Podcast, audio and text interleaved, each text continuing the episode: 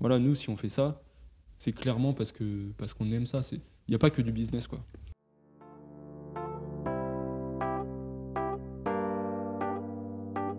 Bienvenue pour la deuxième des aspirants. Les aspirants est le podcast curieux de l'entrepreneuriat lyonnais. Camille Delouis et moi-même, Loïc Vessière, sommes les fondateurs de Common, l'application mobile facilitant l'organisation de vos events et activités. Dans le cadre du lancement de notre projet, nous sommes allés à la rencontre d'entrepreneurs pour leur poser nos questions et nous avons décidé de partager ces échanges. Conseils, expériences, bonnes pratiques, nous espérons que cela vous permettra de découvrir l'envers du décor et de répondre à vos questions si vous souhaitez vous lancer aujourd'hui ou demain. Nous vous donnons rendez-vous chaque mois pour découvrir un nouveau parcours de vie.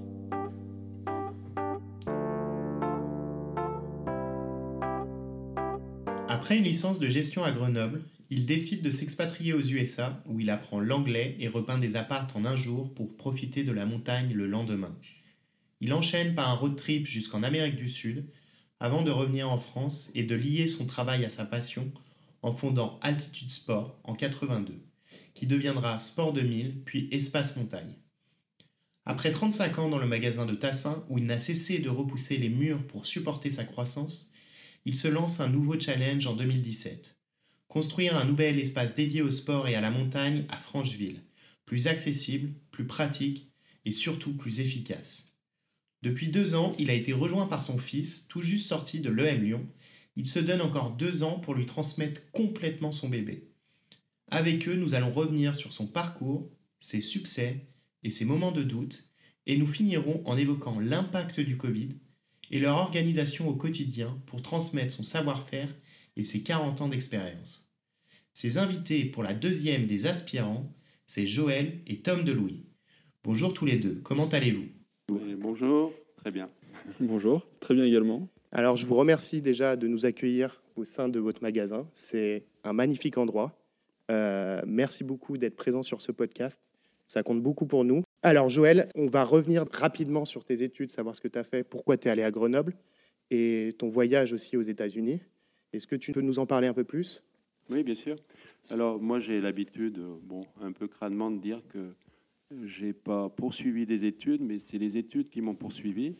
D'accord. Euh, voilà, donc j'étais bon, j'étais pas très très assidu. J'ai fait un doc de sciences éco euh, sur Lyon euh, pendant deux ans où j'étais euh, ouais, pas très assidu. D'accord. Et après, tu es allé à Grenoble, du coup? Après, donc après le DOG, j'avais possibilité de, de faire une, un DUT de gestion en année spéciale, ce que j'ai fait sur Grenoble. Donc Grenoble proposait à l'époque cette possibilité d'avoir une année au lieu de deux. Donc euh, là, pour le coup, j'ai dû bosser parce que c'était ce qu'ils appelaient une année spéciale. Donc euh, j'étais à fond, 37 heures de cours. En un an, tu as fait euh, l'équivalent de deux ans. Ok. Et c'est vraiment pour le côté études ou il y a aussi le côté je me rapproche de la montagne qui est rentré en compte Bien sûr, oui, oui, bien sûr. Hein, le, côté, bon, moi j'étais toujours attiré par la montagne. Alors la montagne, je l'ai vécu euh, quand j'étais petit, hein, parce qu'on allait à Chamonix euh, familialement. Ouais, ça remonte à l'enfance. Bien sûr. Euh, donc ce goût pour la montagne, je l'avais. Après le choix de Grenoble, évidemment, c'était la montagne. C'est là d'ailleurs que je me suis inscrit au GUM, groupe universitaire de montagne. D'accord. J'ai commencé vraiment à barouder. Euh. C'est là où, où tu as connu, tu as fait toutes tes sorties montagne euh, en étudiant avec un groupe d'étudiants, j'imagine Exactement, ouais. Et du coup, vous faisiez quoi? Des randos, des sorties ski, des sorties escalade C'était plutôt euh, ouais, initiation escalade. On allait grimper, je me rappelle, sur les contreforts de la Bastille. le week-end, on partait dans l'Oisan. Donc ça a été vraiment ma découverte. Hein. D'accord. Et après ça, du coup, tu as tu es, parti t'expatrier un an et demi, c'est ça? Deux ans? Alors ça a été un peu plus long parce que il y a eu euh, donc l'année spéciale sur Grenoble. Après, j'ai enchaîné avec le service militaire ah, les bah chasseurs alpins à Vars. Donc euh, pareil, une année euh, à crapahuter. Je me suis retrouvé infirmier, donc et j'étais toujours volontaire pour pour aller suivre les compagnies de combat. Donc c'est des bons souvenirs. Hein. Euh, on a fait beaucoup de ski de rando. Ouais, toi, le service militaire, euh, tu l'as apprécié finalement Je l'ai apprécié, ouais. Je l'ai apprécié parce que au départ, à l'époque, on était tous un peu antimilitaristes. Hein. C'était euh, les suites de 68. D'accord. Bon, moi. C'est quelle année ça? C'était en 77. D'accord, ok. Et du coup, euh, ouais, j'ai fait ce service qui était, ouais, j'ai bien apprécié, hein, parce qu'on baroudait, on était beaucoup en montagne. Et ça donne un cadre aussi quand tu es jeune, euh, j'imagine. euh, enfin, Oui, on, alors, on on compare, on compare aujourd'hui avec euh, nous, on n'a plus le service militaire. Oui, Moi, je m'étais souvent dit, j'aurais bien aimé faire six mois de service militaire, six mois à l'internation- à l'international, pour avoir ces six mois dans un cadre, dans, un, dans quelque chose qui nous forme un peu à, à- à- à une autorité, on va dire. ouais, bien sûr. Bah, le- l'expérience service militaire, euh, je pense qu'elle est, pour nous, elle était importante, hein, parce que déjà, c'était un brassage euh, social. On se retrouvait vraiment avec tout le monde. Ouais, ça. Euh, moi, j'en garde une bonne expérience. Après, c'était pas le cas de tout le monde. hein. Hein, euh, moi, je peux dire, j'avais une entre guillemets planque. Les gars qui se retrouvaient en compagnie de combat, c'était dur. D'accord. Moi, je vois les Parisiens qui arrivaient, ils pensaient faire du ski tranquille, ils se retrouvaient avec un sac de 18 kilos, le bazooka, et puis euh, l'adjudant-chef qui, qui les frappait s'ils avançaient pas. hein. D'accord. Donc, voilà, mais non, c'était une peu- belle expérience pour moi en tout cas. Et puis donc suite à ça, euh, je suis allé à Courchevel où j'ai fait une saison euh, dans une station, enfin à Courchevel. hein. D'accord. J'étais en magasin de En sport. saisonnier, du coup? Ouais. Ok. Et puis suite à ça, euh, ça faisait un moment que je me disais, il faut que je parte à l'étranger. Parce qu'en bon cancre que j'étais, je m'étais dit, euh, l'anglais, je l'apprendrai sur place. Et les profs, ils m'ennuient. Donc euh, voilà. Donc, euh, Comme je te comprends. Voilà. et du coup, j'avais cette idée en tête de partir aux États-Unis. Donc, on, en fait, on a fait un road trip avec des copains au départ. hein, C'est-à-dire, on était grimpeurs. Donc, on est parti avec trois copains. Donc, on était un groupe de quatre. Et du coup, on a fait notre road trip euh, de grimpe. hein. Ouais. On a acheté une bagnole, on est allé euh, une voiture, pardon. On est allé donc dans le Yosemite, Colorado. Voilà, on, ça a été sympa. On a fait ça pendant deux mois en fait. D'accord. Et puis après, moi, j'ai décidé de rester. Et c'est là que j'ai. Ah, tes, tes- tes potes sont repartis? Oui, et toi, tu, dé- tu restes, euh, Voilà. tu décides de rester avec un visa touriste ou? Visa touriste. Ouais. D'accord, ok. Visa touriste. Et tu as, décidé de, de chercher du travail à ce moment-là. Hum, tout à fait, ouais. C'est là que je, devine- je suis devenu peintre en bâtiment, Ouais. entre Bah, euh, autres. euh, j'ai- dit ça dans l'intro parce que ça m'a fait ça m'a toujours fait penser à, à- moi tu, tu, tu m'as fait peindre aussi pas mal de choses je peignais beaucoup. dans, dans- dans mon dans mon adolé- dans mon adolescence Oui, oui. mais euh, mais du coup tu avais ce terme de justement aux USA euh, on devait peindre des appartements en deux jours on le faisait en un jour pour en profiter du lendemain pour aller en montagne par exemple C'est exactement ça, ouais. C'est- On le faisait exactement en un jour et demi. Moi aussi, il m'a fait peindre euh, beaucoup. Oui, C'était une obsession un peu. Euh, donc du coup après, bah ouais, j'ai fait un peu tous les petits boulots. Euh, et puis après, effectivement, je, je voulais retourner en montagne, donc je suis allé à Squaw Valley, ok où là j'ai trouvé rapidement du travail. c'est où? C'est dans le Colorado ça? C'est dans la Sierra, c'est dans la Sierra Sierra Nevada, ouais. ok Donc c'est en Californie. hein. Ouais. À la limite, euh, limite du Nevada. à la limite du Nevada ouais. Euh, Là, j'ai trouvé du travail. Alors, au début, c'était remontée mécanique, mais le deuxième jour, euh, un peu comme Camille, je me suis fait un genou. Et du coup, bah, euh, vu qu'il fallait que je monte en haut, ils m'ont dit bah non, c'est pas possible. Tu t'es fait ligament? Ouais. Ah, je savais pas. Ok. Tu t'es fait là-bas en plus? Ouais.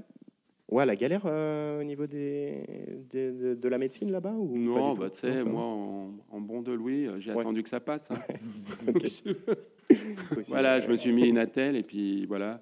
Puis euh, avec mon attelle, je suis allé voir le magasin de sport du coin et ils m'ont dit bah ouais, on cherche quelqu'un. Et puis voilà.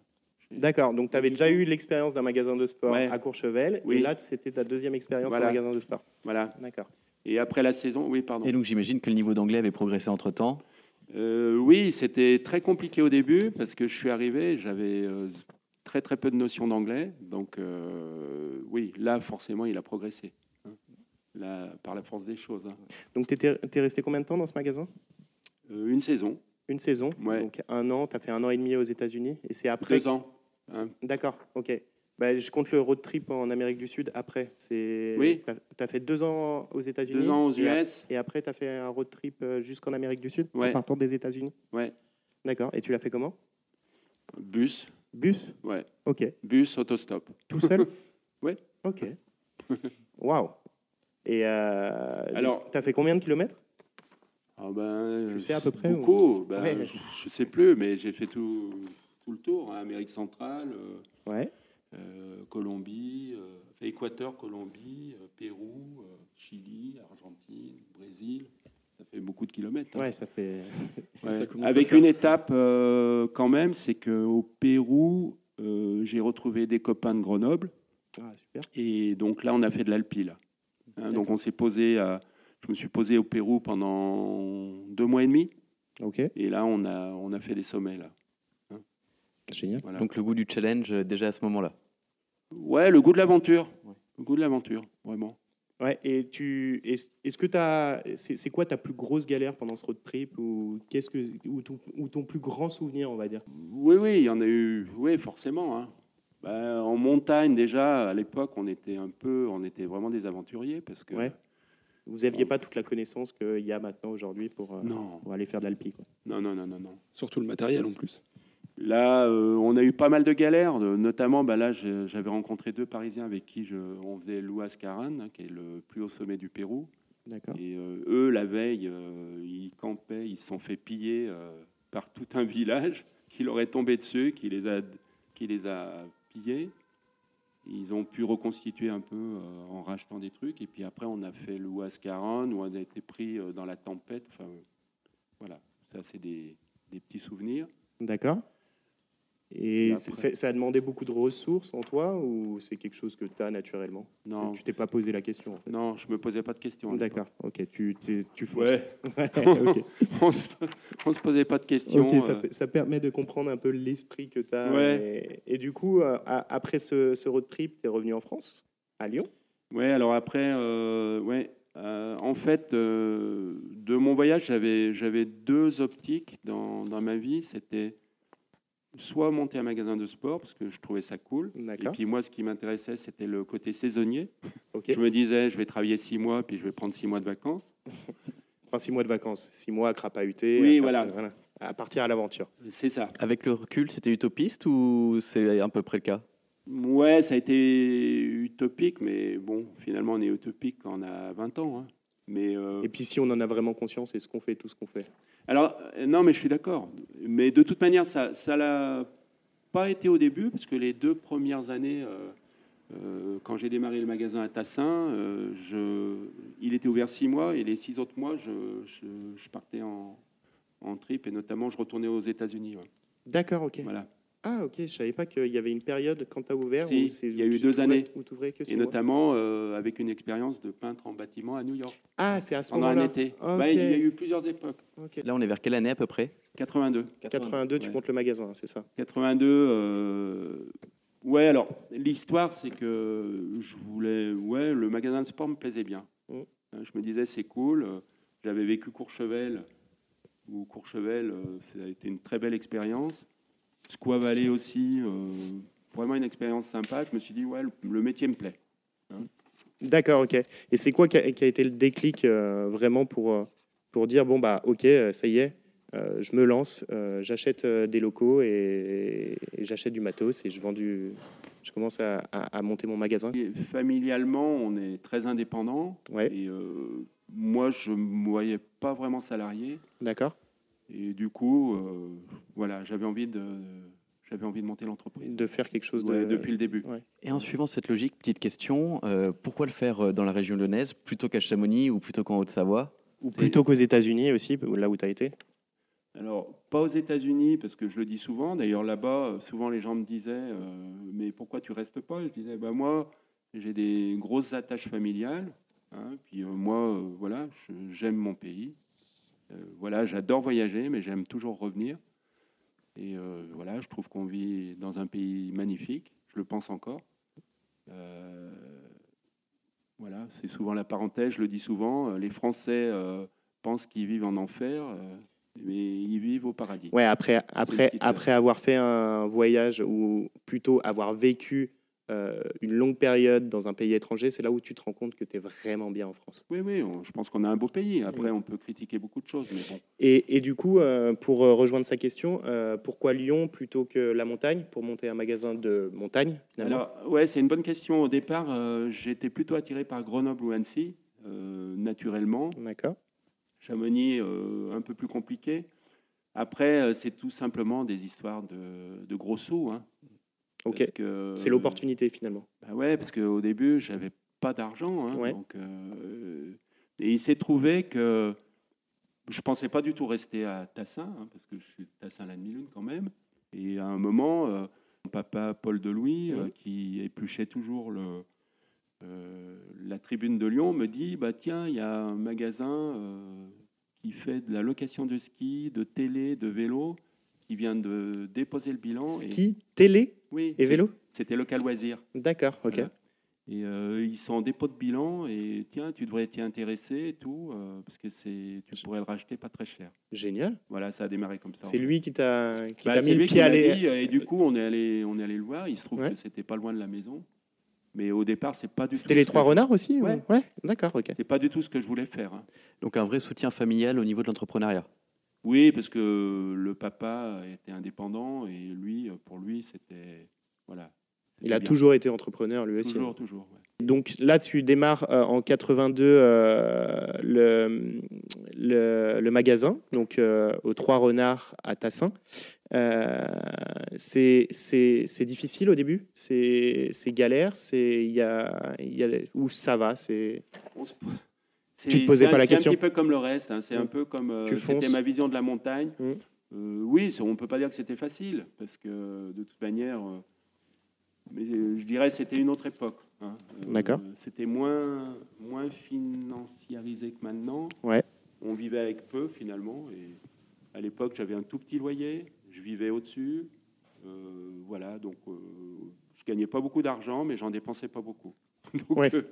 Globalement, et puis assez rapidement, ça, ça a fonctionné. généralement c'est dans une vision d'entrepreneur et, et je- et j'en suis beaucoup. On dit justement que c'est pas l'argent, n'est pas un moteur et surtout au début parce qu'on n'en gagne pas et on s- on- il faut qu'on soit prêt à faire des sacrifices. Enfin des sacrifices oui et non parce que Hmm. parce que quelquefois, on n'en a pas besoin forcément de beaucoup d'argent et ce qui nous anime, c'est le quotidien, c'est de monter son truc. Donc, ça, donc toi, ça a été un peu ton esprit là. exactement.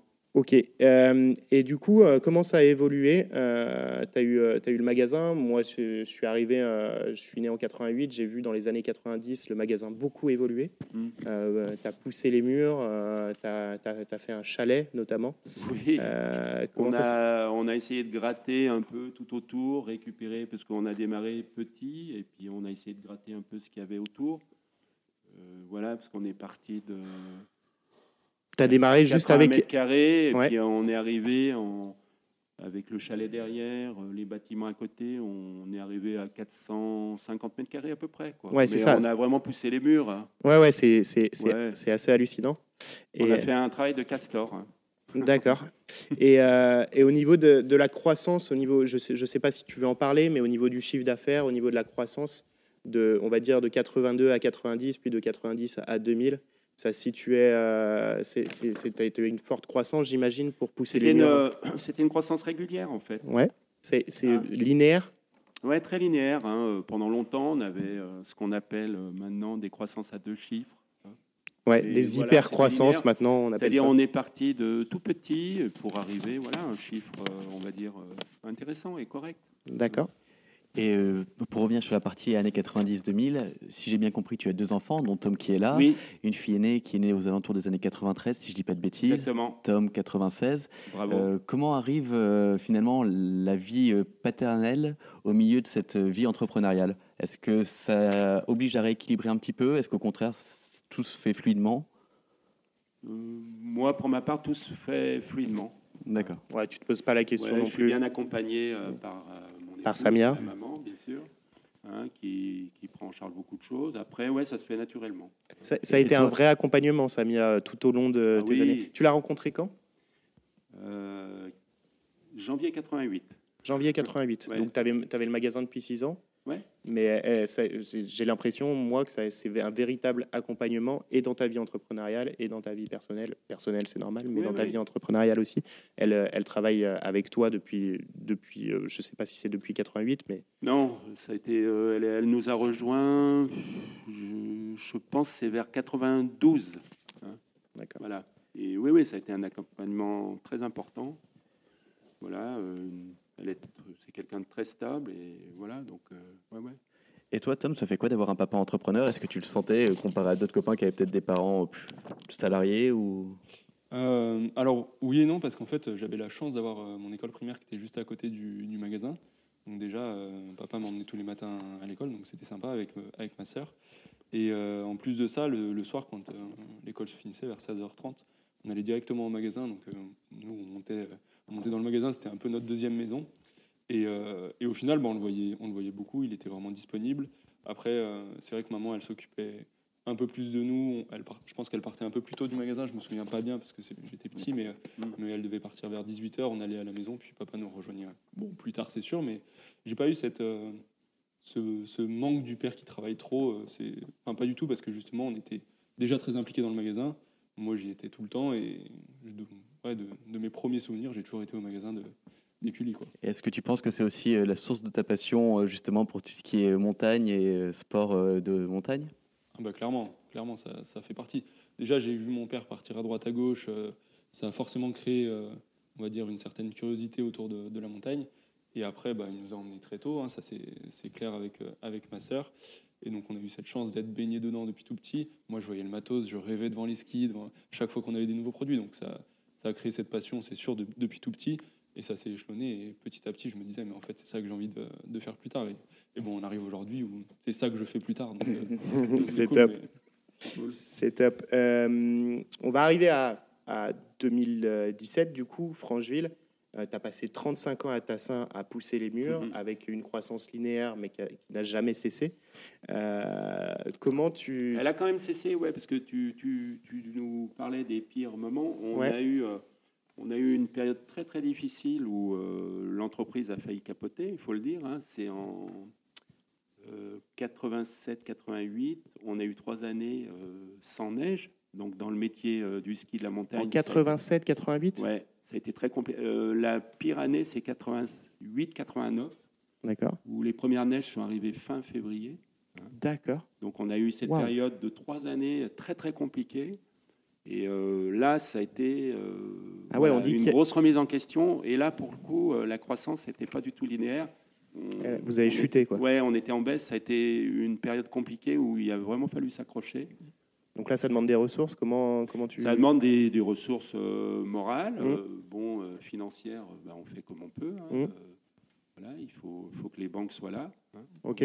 Tu as toujours été accompagné par les banques à Oui. ce niveau-là ouais. Oui, oui, avec plus ou moins de succès, hein, parce que Ouais. on sait que les banquiers souvent ne prêtent qu'aux riches, hein, donc Souvent, c'est plus facile. ça n'a pas toujours été facile. Donc cette période, elle est quand même importante, hein, parce que euh, bon là, euh, je romantise des fois un petit peu. La vie de l'entreprise, c'est pas forcément un long fleuve tranquille. Il y a les difficultés du départ, on l'a dit. hein. Donc, Bah, pour euh, se lancer, c'est une grosse, pendant grosse 2-3 énergie. ans, euh, il faut s'asseoir un petit peu sur son salaire. C'est ça. et puis après, bon, maintenant, je le, ça me paraît loin, mais il y a eu des années quand même où, bon, mon compte, il était plus rouge que vert. hein. Ouais. Hein, Donc c'est là qu'il faut que les banquiers soient là. Euh, mais bon, ça s'est plutôt bien passé parce que ce que je dis souvent avec euh, les banquiers, il faut être toujours très transparent. hein? Euh, Quand il y a des difficultés, il faut les dire. Euh, voilà. Donc ça s'est plutôt bien passé, mais C'est- marrant parce que c'est un conseil, nous on le prend, on le prend vraiment à cœur. Moi j'ai suivi beaucoup de, cours d'entrepreneuriat et il disait, euh, alors nous on monte une application, donc les banquiers on a laissé tomber, Hmm. c'est on va aller voir des, des- plutôt des investisseurs. Hmm. Et quand euh, on va aller voir des investisseurs, on nous l'idée c'est d'avoir des métriques avant d'aller les voir, mais c'est toujours être hyper transparent avec eux. De toute Toujours. façon ils le, ils, ils le savent, s'il y a, ils vont Ouais. savoir s'il y a un truc qui cloche. bien sûr. Donc, euh, donc toujours hyper transparent avec eux. Oui, c'est vraiment c'est un conseil que, que, que je donne, c'est ça, c'est la transparence. Parce que le banquier, moi je le dis souvent, parce que souvent euh, on nous dit oui, les banquiers, ils veulent jamais nous prêter, mais moi je prends souvent l'exemple, euh, si moi je prête euh, de l'argent à un copain ou la famille, j'ai bien qu'il- j'aime bien qu'ils me remboursent. Les banquiers, clair. ils sont pareils. Donc, euh, Et puis, Voilà. s'il si, s'il n'a pas les moyens de te rembourser, il faut qu'il te le dise, il faut qu'il soit transparent, pourquoi, oui, etc. C'est, t'aimes bien qu'il te rembourse, mais t'aimes bien aussi savoir où ça en est. Et là, euh, parce que le- les banquiers, ils sont là aussi pour nous accompagner. On a besoin d'eux. hein. Moi, j'ai souvent dit, euh, dans l'entreprise, on a besoin d'un bon expert comptable euh, et d'un bon banquier. hein, parce qu'il ne faut pas rêver. la finance, ça reste quand même le nerf de la guerre. surtout nous, dans nos métiers où on supporte des stocks importants. voilà, il n'y a pas Dieu, de choix. Et Dieu sait que ça coûte cher le stock? Ça coûte très cher. voilà, donc il faut, il faut qu'on ait des partenaires financiers et puis, il ne faut pas les sous-estimer. Ils sont là pour nous aider. Ce pas des ennemis. Hein. Du, du, coup, tu parlais des, des, partenaires importants. Euh, qu'est-ce qui, pour toi, euh, est gage de réussite euh, pour une entreprise comme la tienne? Je sais qu'on parle souvent d'équipe. Est-ce que l'équipe, pour toi, est très important qui t'entoure? Bah, L'équipe, elle, elle est, fondamentale. Hein. C'est-à-dire moi, j'ai coutume de dire, euh, oui, ben, on peut monter une entreprise, mais seul, on n'y arrive pas. Hein. Là, aujourd'hui, tu nous as dit tout à l'heure en off que tu avais 10 personnes euh, toute l'année, oui. plus 4 saisonniers qui te rejoignent. Euh, ouais, ça, fait, ça fait quelques années. Tu n'as pas beaucoup de turnover au niveau des 10 personnes, il me semble. Non. C'est vraiment des, piliers, finalement. Tu peux compter sur eux. C'est des gens qui t'as confiance. Oui, bien sûr. Enfin, il y a, y a, un noyau dur. Hein, puis après, bah, forcément, euh, euh, il y a un petit peu de turnover, mais pas beaucoup. Euh, oui, on s'appuie vraiment sur une équipe solide, des gens compétents, voilà, avec qui on a des bons rapports, hein, je pense et j'espère. c'est important. Hein. on parle d'équipe. L'entreprise, c'est pas une personne. Non, c'est clair. Voilà, Au début peut-être, mais après ça devient vite. Euh, bah forcément, mais euh, après, et puis bon, le côté humain, il reste euh, super important. Nous, on y attache beaucoup d'importance. Ouais. Hein, voilà, on est, on, est plutôt dans une entreprise un peu entre guillemets familiale. Hein. Ouais. il y a ça, et il y a aussi le fait que dans un métier de conseil comme le nôtre, l'équipe de toute façon, elle est hyper importante parce qu'aujourd'hui, si les gens viennent chez nous, c'est pour chercher du conseil, c'est pour, chercher un accompagnement. Et dans tous les cas, le conseil l'accompagnement, c'est ni papa, ni moi, ni maman qui pouvons le donner à tout le monde. Ça, c'est clair et net. Nous, on est souvent en surface de vente parce qu'on aime bien ça. Mais dans tous les cas, il faut que tout le monde reflète notre vision des choses, que tout le monde ait cette passion de la montagne. Pour nous, c'est important. Et euh, c'est pour ça que pour nous, l'équipe, c'est clairement une, des clés de réussite. Et d'ailleurs, euh, je pense que c'est un des points forts du magasin. On a vraiment une bonne équipe et, c'est ça qui est, sympa, je pense, quand on vient chez nous. Tout le monde essaie de transmettre cette passion, donc ça c'est bien. Donc finalement, sur le recrutement de base, les logiques, c'est les valeurs humaines et la passion de la montagne. C'est ça. Ouais, c'est clair. Ouais, alors on cherche pas forcément euh, des champions, euh, mais voilà des gens qui aiment euh, le sport, les sports de nature, hein, parce que c'est un peu notre raison d'être. Voilà, et avec une bonne vision humaine. Hein. D'accord, c'est top. du coup, j'en viens à Francheville. tu as fait un gros changement en 2017. Euh, donc on a passé quelques années, mais, mais voilà, la, croissance, on va dire, a été, a été linéaire. En 2017, tu es passé d'un magasin, du coup, tu nous disais de 400... Oui, on va dire 450 mètres carrés. 450 mètres carrés, à, avoir construit carrément un magasin à Francheville euh, de 1300 mètres carrés, c'est ça? Le bâtiment ouais, fait 1400 mètres carrés. En surface de vente, on est à peu près à 1100. D'accord, donc tu as, as, plus que doublé, quoi. Oui. D'accord. Et ça, j'imagine que ça a engendré du, un gros stress, euh, mais aussi euh, quelques belles réussites. Euh, qu'est-ce qui a été ton moteur pour faire ça?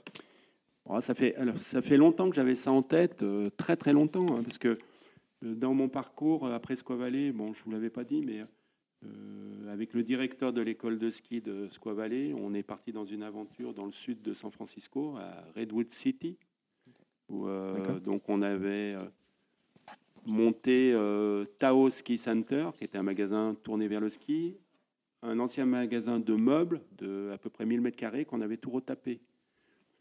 Bon, malheureusement, ça n'a pas fonctionné parce que pour diverses raisons. Bon, moi, j'étais que salarié, hein. mais depuis ce début, j'avais cette idée de d'une surface plus grande, hein, parce qu'à l'époque, dans ce Tao Ski Center, il y avait une agence de voyage, il y avait une machine à skier sur une moquette. Enfin, ah oui, je vois très bien. Voilà. Et euh, depuis toujours, j'avais ça en tête. Hein, mais ça a mis beaucoup de temps, hein, parce que j'ai coutume de dire que le temps passe très vite. Et le projet euh, de déménager, je l'avais au moins depuis 15 ans. D'accord. Il faut savoir que pour déménager, c'est très très compliqué. Administrativement Ouais, il y a plein. Déjà, sur Lyon, souvent les gens me disent mais comment ça se fait? Il n'y a pas beaucoup de magasins de, sport. Je dis, mais on a un problème de foncier parce que le, le terrain est très cher. Il y a pas mal de problèmes. C'est compliqué de monter une boutique. Et ouais. il n'y a pas aussi un risque de perte de clientèle qui a ses habitudes d'aller à tel endroit et qui a est-ce que vous avez senti une nouvelle clientèle et une perte de clientèle ancienne ou au contraire les anciens sont toujours euh, fidèles et sont prêts à se déplacer plus loin? Ça a été un souci euh, sur le déménagement euh, parce qu'on se disait 4 km c'est pas beaucoup mais on change un peu de secteur. globalement, on a vraiment gardé la majorité de nos clients et on a recruté des nouveaux clients. Donc, mais au début, oui, c'était un stress hein, de savoir est-ce que les gens vont nous suivre?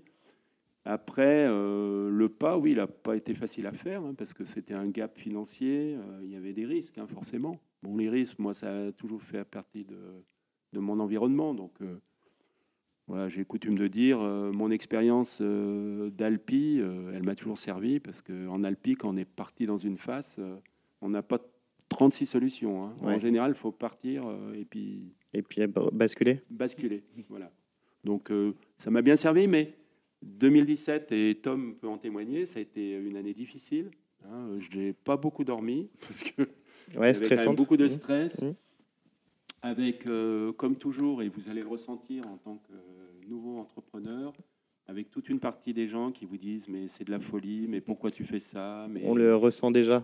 Voilà. Alors qu'on n'a pas monté la boîte, on le ressent déjà. Et euh, des fois, c'est pas rassurant du tout. Mais à, contrario, tu as aussi euh, une partie de ton entourage, qui, j'imagine, qui était, qui, était un soutien. Il y a les deux. voilà. Il y, a vraiment les gens qui nous connaissent bien, qui disent Mais non, mais si, euh, tu, tu, vas le faire, tu Ça vas, va être top. C'était un challenge. Hein, euh, bon, maintenant, je suis fier de l'avoir fait, franchement. Mmh. Et je peux qu'encourager les entrepreneurs à évoluer, avancer. Parce que de toute manière, euh, le modèle de Tassin euh, était obsolète. Hein, il faut être clair. Euh, tout évolue. C'est-à-dire le modèle de Tassin, c'est par rapport aux étages par ouais. Rapport... ouais. Parce que, la complexité, le, manque de parking. ouais, c'est ça. La complexité des bâtiments.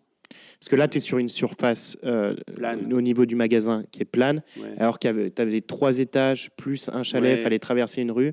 Le, nombre de places de parking était limité, alors, que, Là, alors que là, tu as, mm. peut-être doublé ou triplé le, nombre de places de parking. Ah oui, oui, facilement. Ouais. Donc, euh, Alors après, euh, c'est vrai que le, changement, il a pris longtemps. J'aurais, j'aurais bien aimé le faire plus tôt, mais il faut savoir que ça nous a pris sept ans.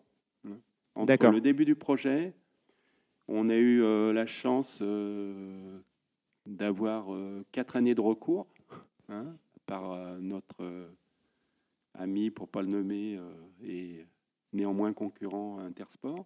D'accord. Donc tu as perdu quatre ans en juridique. Tu nous as dit que ça avait mis sept ans, donc ça a mis trois ans en gros après pour. non, c'était plutôt avant, parce qu'avant, il y avait le, pour monter le dossier, mmh. ça prend quand même du temps. Mmh, hein. bien sûr. Entre le moment où on a trouvé l'emplacement euh, que le bâtiment se fasse et tout. Euh, voilà, ça a pris Il faut dire que tu es sur le terrain de Botanique à Francheville. Oui. Euh, tu as eu un arrangement avec Botanique pour, pour l'emplacement? Ça, ça leur appartenait?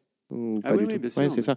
Donc, tu as trouvé l'emplacement et tu as, fait un arrangement avec Botanique et après, tu as mis du temps pour monter le dossier.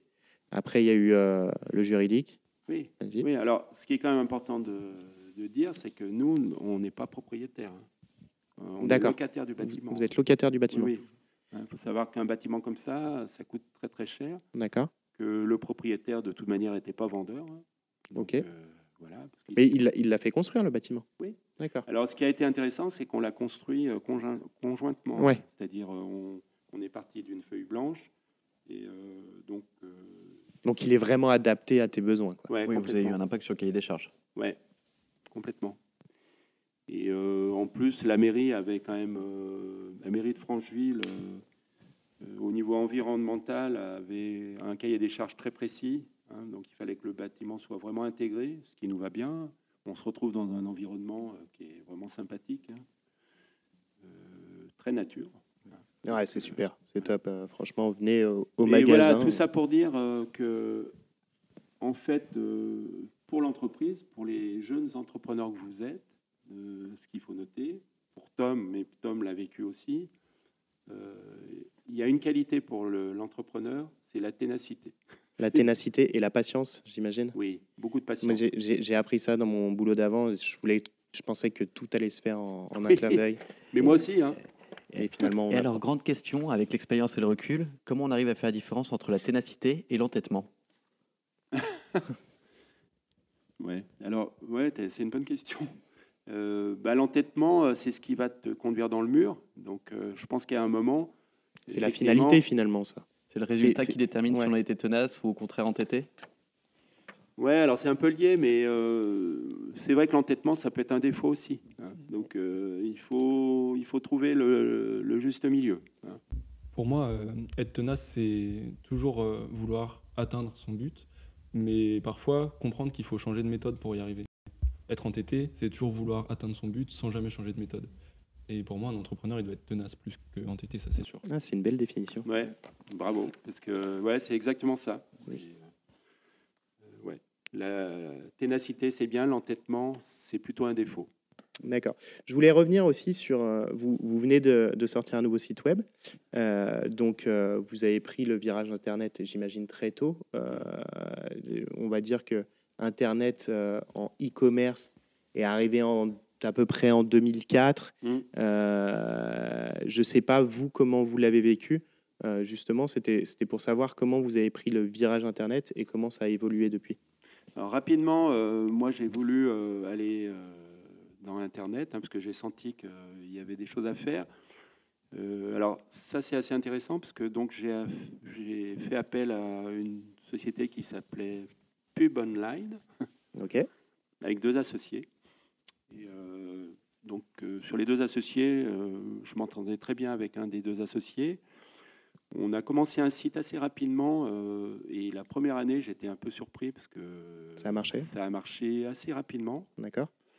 C'était quoi, c'était quoi pour la première année, on va dire, alors que vous veniez de le faire, euh, la proportion entre le CA généré par le site et le CA généré par.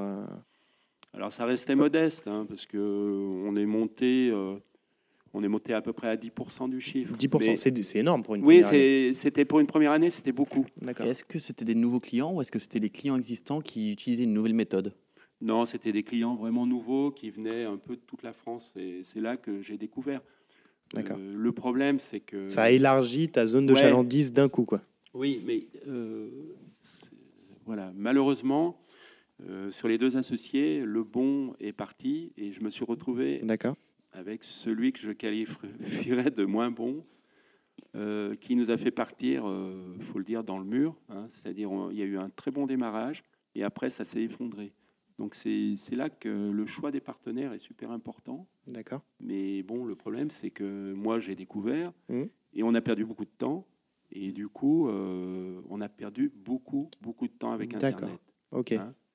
Ça, c'était en quelle année que vous avez lancé le premier C'était site quasiment au début d'Internet. hein, euh, ça devait être 2005-2006. Ouais, des- du e-commerce en tout Ouais. cas sur Internet. C'était les débuts. D'accord. Là où nos concurrents euh, ont démarré, hein, je pense à Glitch Shop par, Ouais. par exemple, qui a démarré à peu près là, Ouais, c'est ça. et qui lui euh, a pris le, C'est les bons jours. je crois. Les bons jours. Ouais, ils, ont pris les bons, les bons partenaires. Et ça, C'est- pour ça qu'il ne faut pas oublier que dans l'entreprise, il y a effectivement la ténacité, il y a beaucoup de choses, mais il y a quand même une partie de chance. hein. Ouais. Il y a une partie de chance à pas négliger. Alors, je ne veux pas dire qu'on a eu de la malchance, mais sur la partie Internet, on a eu un peu de malchance quand même. d'accord. Hein, Bon, après, on a rencontré euh, une autre société qui était une société aussi de, de conseil en communication, hein, qui nous a fait. C'est en quelle année? Euh, C'était en 2011 ouais, 2011. 2011. Donc, ok, donc il y a eu quand même 5-6 ans Hmm. avec euh, les partenaires Ouais. qui n'étaient pas très bons. C'est ça. Ok. Donc j'ai l'impression que sur le site internet, euh, on a pas mal ramé. Euh, bon, maintenant, Tom a repris les choses en main, puis voilà, il va pouvoir s'exprimer. Et quelle est la proportion aujourd'hui, justement, par rapport à en 2004 La proportion de, de CA, c'est toujours 10% ou? Non, c'est tout petit. C'est tout. C'est Oui. devenu tout petit? Oui, Ah ouais, c'est étonnant. on est, on est, on est monté, on est monté à 16% D'accord. sur Tassin. Ok. Et pourquoi on était à 16% C'est qu'on allait beaucoup sur les plages de marché. Ah ok. Et les places de marché, euh, ça fait du Ça Ça fait, fait, du volume, mais ça fait pas de marge. Les- Les places de marché euh, comme Amazon, euh, Oui. on en a parlé, Voilà. là où vous vous êtes retiré euh, il y a Voilà. très peu de temps. Oui, voilà, Amazon, ça fait un moment qu'on voulait se retirer euh, pour des problèmes euh, éthiques. Ouais, hein, il faut dire ce qui est. Mm. Euh, on est très content, grâce à Tom, hein, qui, va pouvoir vous dire un peu ce qu'il a fait. Mais depuis euh, hier, euh, on ne travaille plus avec Amazon. D'accord. Et hier, c'est pas une métaphore. Hier. Oui, parce que votre, votre nouveau site web et site marchand est sorti hier. Et ça, c'est le gros boulot que tu as fait, Tom, depuis quelques mois, c'est ça? Voilà, c'est ça. En fait, euh, je pense que jusqu'à très peu de temps, on considérait Internet comme un investissement ponctuel et après euh, qui, euh, qui euh, on va dire, euh, vivait pendant 5-6 ans et on réinvestissait et ça revivait pendant 5-6 ans. Aujourd'hui, comme on le conçoit, c'est plus comme quelque chose de, euh, de continu. Qui doit évoluer. Voilà, qui doit évoluer avec bah, forcément son temps. On Mm. ne peut pas rester sur des, des choses fixes parce que Internet évolue très vite. Euh, nos métiers évoluent très vite aussi, même si on fait du commerce physique à la base. Aujourd'hui, je pense qu'il y a un, un- un véritable avenir commun entre le physique et le digital. Donc, je ne parle pas forcément d'un site Internet, on ne veut pas être des pure players, mais je pense que demain, Internet servira euh, le magasin physique pour apporter une expérience client, euh, on va dire, euh, vraiment de, de A à Z, enfin, vraiment complète. Ah, tu veux, tu, du coup, tu veux rapprocher l'expérience client entre le magasin et le site internet? Voilà, c'est ça. Ah ouais, Donc ça, c'est l'objectif, apporter un peu de digital dans notre surface de vente, mais aussi du coup chez, chez nos clients, Génial. pour que où qu'ils soient, ils puissent avoir une, un contact avec Es- Espace Montagne Lyon et peut-être plus tard d'autres magasins, Mhm. mais qu'il y ait toujours en fait euh, cet accompagnement et qu'ils retrouvent la même chose en magasin et sur notre site, qu'il y ait cet ADN aussi de, de passionnés, parce que je pense que c'est ce qui nous caractérise. Et du coup, ça, c'est le travail qu'on entreprend. Aujourd'hui, on a mis la, la première pierre à l'édifice, on va dire, avec ce nouveau site. Le but, ça va vraiment être de le faire vivre, euh, sur, euh, enfin voilà, qu'il soit toujours, euh, toujours d'actualité, toujours. Le faire évoluer sur la durée, quoi. Exactement. Tout au long des années. Et là, tu nous parles du site internet. Sur les réseaux sociaux, vous êtes aussi très vivant. Euh, je me suis aperçu en allant regarder un petit peu votre page Facebook, par exemple. Déjà, vous l'avez créée bien avant la page Facebook euh, Espace, Monta- Espace Montagne France. Oui. Et vous avez euh, 8K followers, alors que par exemple, Espace Montagne France n'en a que 3K. Ouais. On sent que c'est aussi une grosse source de visibilité. Instagram, arrivé en 2017, si je dis pas de bêtises. Ouais, c'est ça. Pareil, où on retrouve ce côté euh, familial, passionné, passionné de la montagne, où on voit une situ euh, en train de faire euh, de la descente, en train de faire de l'escalade, etc. Ce je trouve génial. Ça, c'est aussi quelque chose que vous voulez mettre en avant?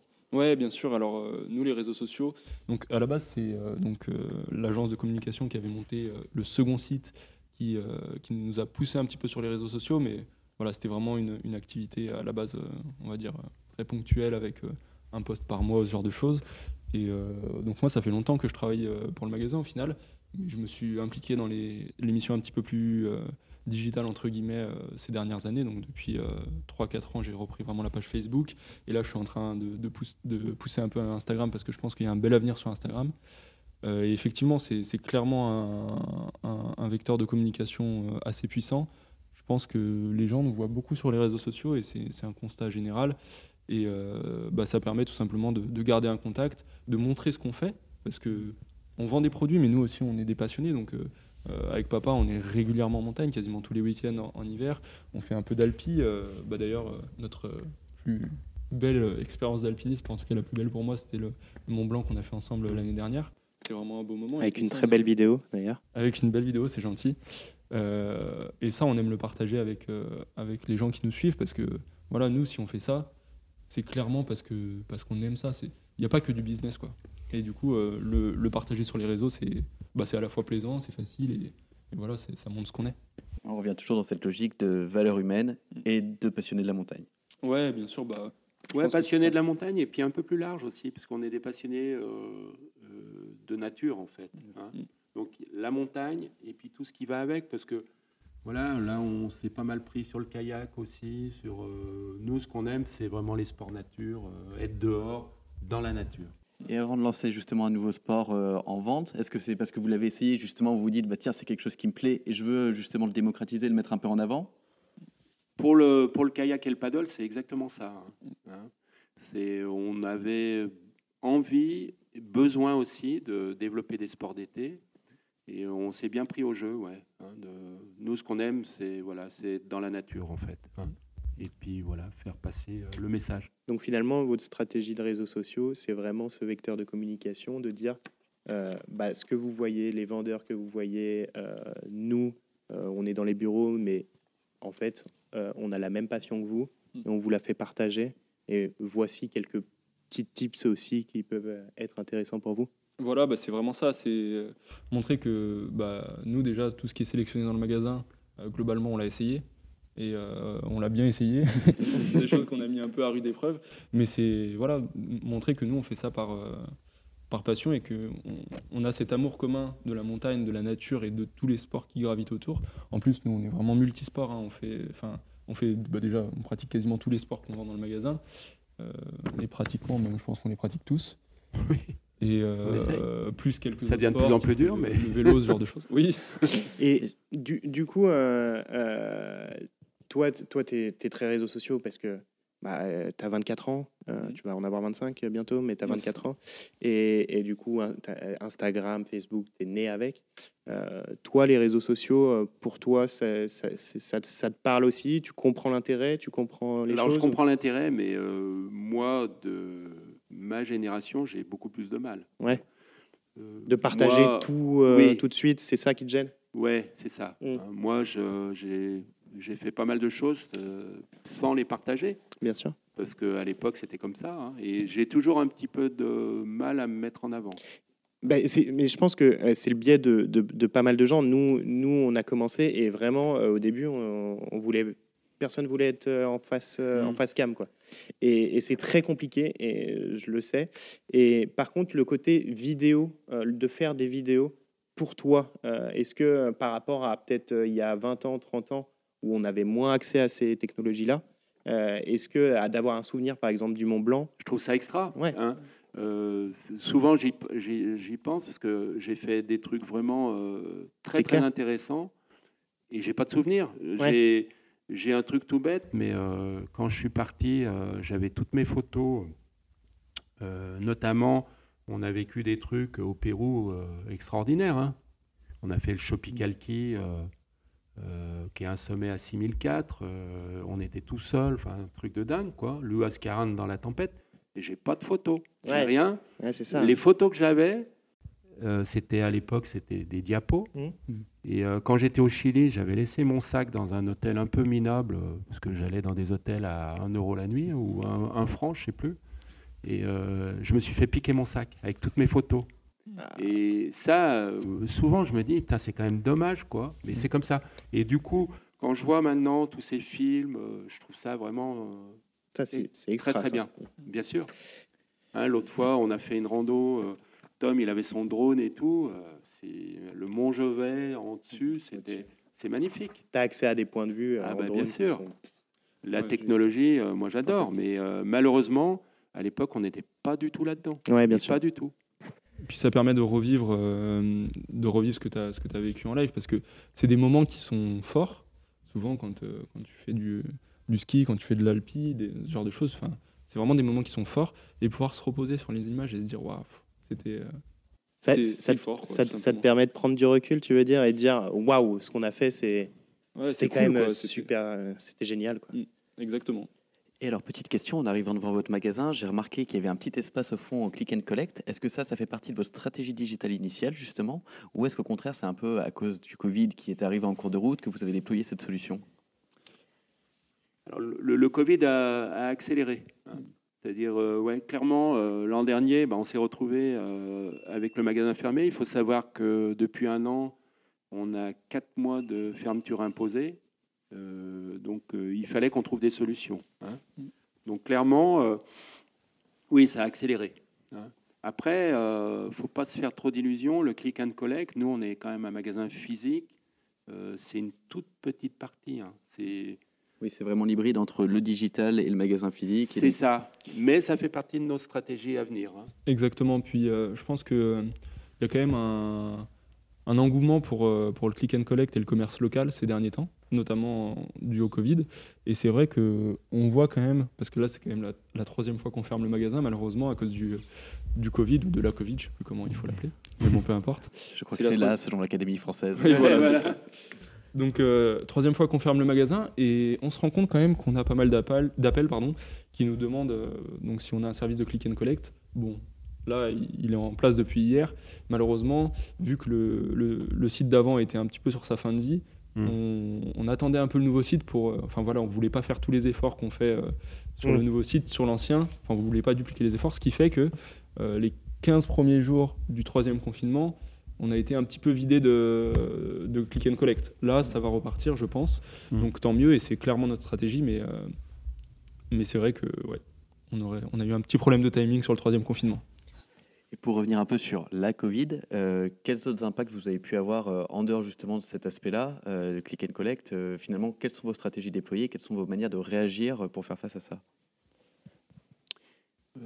Bah, De toute manière, alors c'est être présent sur les réseaux, continuer à faire parler de nous, hein, garder le contact avec les clients, très important. Hein, euh, vous, avez, vous arrivez à le garder par les réseaux sociaux ou par, oui. ou par le site Oui, oui. Réseaux sociaux, euh, on fait un peu d'emailing et de mailing aussi. D'accord. Donc ça, ça permet de garder un contact. Et après, euh, on fait des permanences, donc on a des clients qui viennent nous voir. Ce qu'on remarque quand même, c'est que malgré la Covid, il y a un engouement très très fort pour le sport, donc pour les sports de nature. Ça, ça, a changé. La Covid a un peu changé parce que la montagne n'était pas accessible en remontée mécanique. Mm. Donc ça a un peu changé le, game, on va dire, euh, du ski. C'est-à-dire que les mm. gens sont beaucoup plus mis au ski de rando. Oui. Ils ont acheté pas mal de matos. Mm. Et finalement, euh, il me semble que vous avez, euh, selon toute bah, vraisemblance, finalement, vous avez réussi à sortir une année qui était correcte. Oui. C'est ça? Oui, c'est clair. Et heureusement d'ailleurs qu'il y a eu, on va dire, ce transfert de d'activité parce que nous, on, part euh, au début du mois de décembre en se disant euh, bon, est-ce que les remontées vont être ouvertes? Oui, non. Ouais, parce que c'est un gros enjeu pour vous, les remontées mécaniques, euh, si, si, ça ouvre pas. C'est un mm. peu comme tu disais le mois de l'année le, 87 ou 88, mm. où il y a eu de la neige en février. Mm. Bah là, si les remontées mécaniques ouvrent pas, j'imagine que tu, te disais. Bah ça a été un peu la panique hein, en, novembre, parce qu'on s'est dit waouh, si les. Donc déjà, on a été fermé en novembre. Après, euh, on s'est dit, si les remontées mécaniques ouvrent pas, ça va être très compliqué.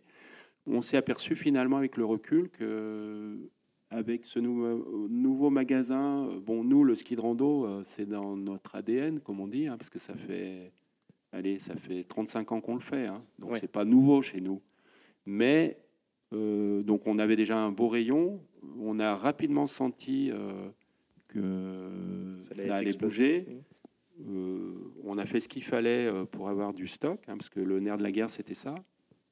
Et effectivement, on fait une très très belle euh, année en ski de randonnée, en raquette à neige, chaussures de randonnée, chaussures de rando, ce qui nous a permis de, faire un, hiver très correct et montrer aussi qu'on pouvait faire autre chose. Il y a le ski alpin effectivement qui reste important, mais il y a tout le reste. Hein tous les sports naturels à côté, c'est notre positionnement et on va le renforcer. C'est clair, vous êtes, vous êtes spécialisé de tous les sports de nature, euh, liés surtout à la montagne, mais pas que, bah, avec le paddle, avec le kayak. Avec voilà. Après, il y, a le voyage aussi, hein, qui est très important, hein, parce que le, trek, euh, Bien sûr. Le trek euh, est très important, mm. hein, la découverte de notre petite planète. C'est clair. Aujourd'hui, c'est quand même compliqué avec le Covid, mais...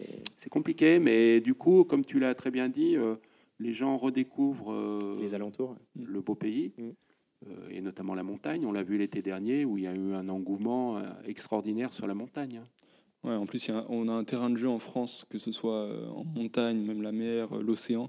C'est juste fabuleux. Donc, on se rend compte qu'on peut faire plein de trucs à côté de chez nous. Et on se rend compte qu'au final, passer son été en montagne, à aller faire des activités qui, font, qui sont peut-être parfois un petit peu différentes que de ce qu'on pourrait faire quand on voyage, mais c'est tout aussi plaisant et les gens sont revenus euh, après l'été 2020 euh, mmh. avec le sourire, en tout cas chez nous. Donc ça, ça montre que... Oui, ils s'épanouissent dans leur pays finalement. Il y a un gros, besoin, il y a un gros besoin de nature hein, et on peut le comprendre parce qu'on est avec nos masques, on est quand même bien enfermé. Euh, bon, on est un l'être humain. Euh, l'être humain, il n'est pas né en ville. Hein. Il est né plutôt euh, dans la nature et on ressent ce besoin de sortir qui est très très fort. C'est clair. Très très fort. Rien que juste d'enlever les masques. Voilà, on est d'accord. De respirer le bon air de montagne. Et du coup, ce Covid vous a aussi permis d'avoir plus de temps euh, pour vous, pour vous deux. Euh, on, en a parlé. Euh, Joël, tu souhaites transmettre du coup le magasin et du coup tout son, ton savoir-faire à Tom qui va le reprendre d'ici à peu près deux ans, c'est ça? C'est ça, ouais. C'est le. On s'est mis un, timing sur les deux années à venir. Hein. D'accord. Et comment vous, vous, vous, abordez les choses pour la transmission? Est-ce que tu, tu le prends vraiment au quotidien en lui expliquant des choses euh, Ou alors est-ce qu'il prend des projets, par exemple le, site internet, hmm. il va prendre d'autres projets et petit à petit il va en prendre de plus en plus Comment vous faites euh, exactement C'est exactement ça, ouais. Euh, là, voilà, Tom, je vais donner des missions. Là, donc la mission première, c'était la communication. Donc il a les réseaux sociaux. Du coup. Ouais. Donc je pense qu'avec ses études, hmm. On rappelle que tu sors de l'EM Lyon. Ouais. Et Tom, il a quand même, euh, je peux le dire, hein, euh, des facilités. Euh, c'est le père qui il a, il a vite compris sur la communication, parce qu'il a tout repris de A à Z. Il faut savoir que depuis maintenant six mois, c'est Tom qui fait les campagnes. il a appris Photoshop, il, il s'est plongé dedans. Parallèlement, euh, donc il a fait ce projet de site euh, assez rapidement, hein, parce que c'est depuis début janvier. D'accord. Hein. Euh, voilà, donc c'est les missions que je lui avais données. Puis petit à petit, ben, effectivement, il y aura d'autres missions, des missions de, management. Mais bon, l'avantage, c'est que Tom traîne ici depuis longtemps. Bien sûr. Donc tout le monde le connaît ici. Bien sûr. Et justement, par rapport à ça, euh, est-ce que, est -ce que les, les, gens, quand tu es, es, arrivé, bah, c'était potentiellement le futur, voire le futur repreneur du magasin. Mhm. Est-ce que ça a été difficile de trouver ta place ou ça s'est fait naturellement? Je trouve que ça s'est fait assez naturellement. Alors moi, je peux donner que, que mon point de vue. Je ne sais, pas, je sais pas ce que pense euh, euh, l'équipe de, de, ça, mais j'ai l'impression en tout cas que globalement, j'ai été facilement accepté, entre guillemets, en tant que futur repreneur. Après, on verra comment ça se passe euh, voilà, quand, quand, les parents travailleront plus euh, au magasin. Mais je pense que ça, ça se passera bien parce que déjà, on s'entend très bien avec l'équipe mm. et notamment avec euh, le noyau dur qu'on évoquait tout à l'heure avec papa.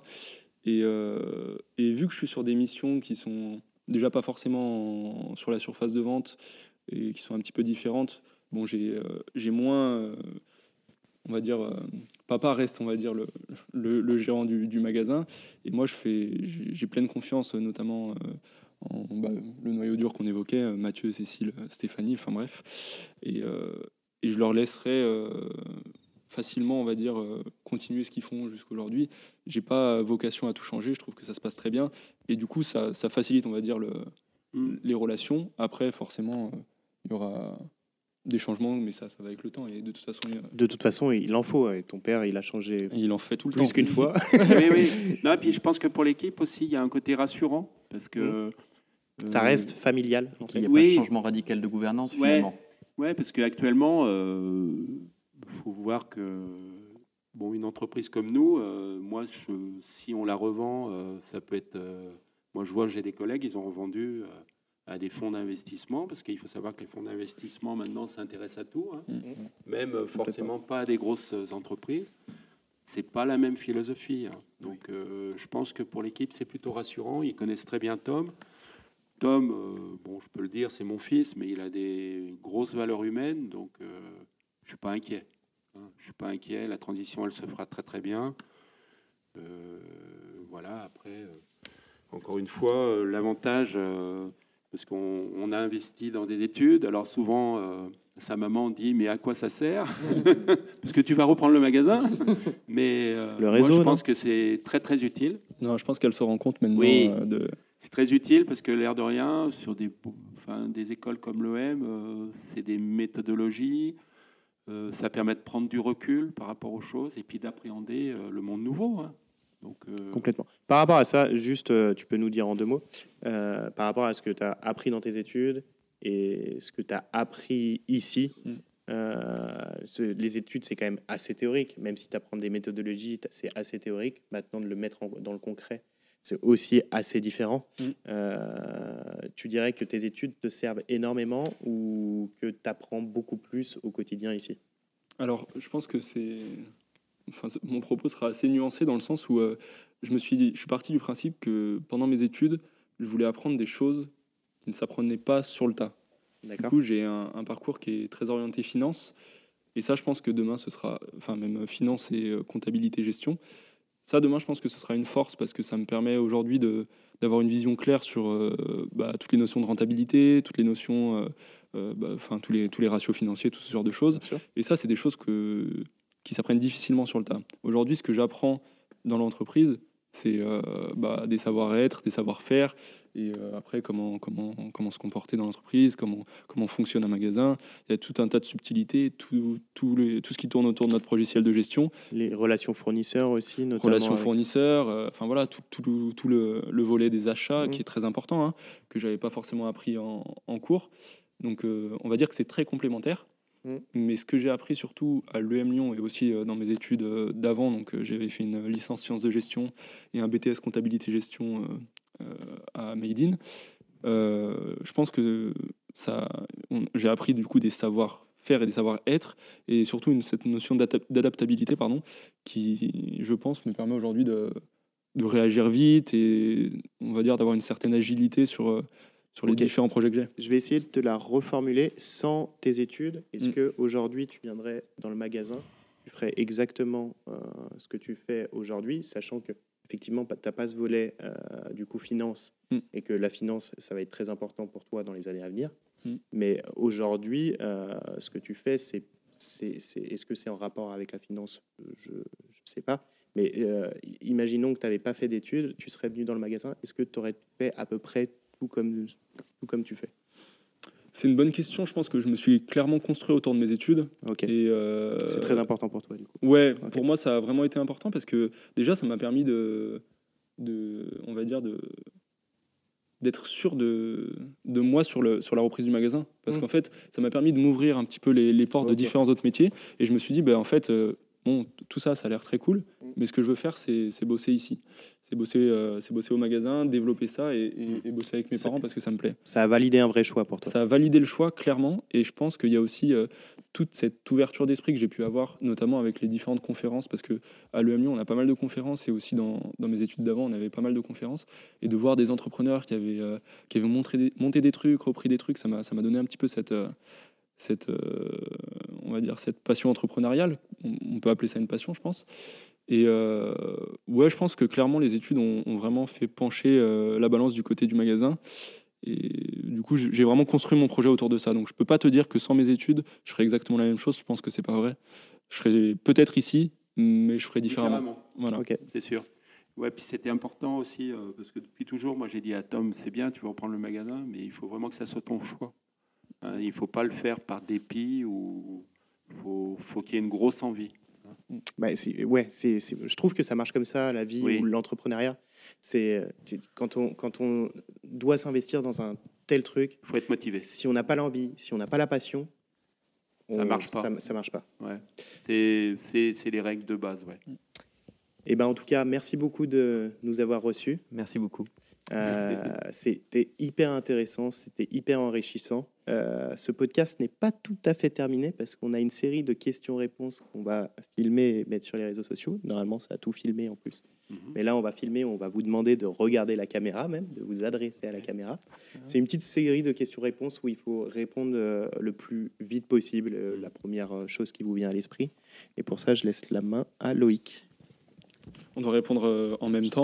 en- Juste euh, l'un après l'autre. Allez. Bon, tu réponds en premier parce que Ouais, t'es le chef, voilà. Je suis le padré. le padre. Eh bien, dans ce cas-là, c'est parti. Destin ou chance? Destin, Ouais, destin. Passé ou futur? Futur. Futur, carrément. Ouais. Mardi ou samedi? Samedi, Ouais, samedi, quand même. On est dans le commerce. Chamonix ou Lyon? Chamonix. Ça, c'est une question difficile, mais. Bon, il a dit Chamonix en tant que lyonnais, je suis obligé de dire Lyon. Sieste ou pas sieste? Pas sieste. Petite sieste euh, de 20 minutes, parfois, ça fait du bien. Formel ou décontracté Décontracté. Ouais, décontracté, ouais. Mail ou téléphone? Téléphone. Ouais, téléphone. Commencer tôt ou finir tard? Commencer tôt? Mm, Ouais, commencer tôt, c'est mieux. Petit déj au bureau ou after work dans un bar? Petit déj au bureau. After work. faut bien quand même quelques différences. c'est bien. Préparer ou improviser? Préparer.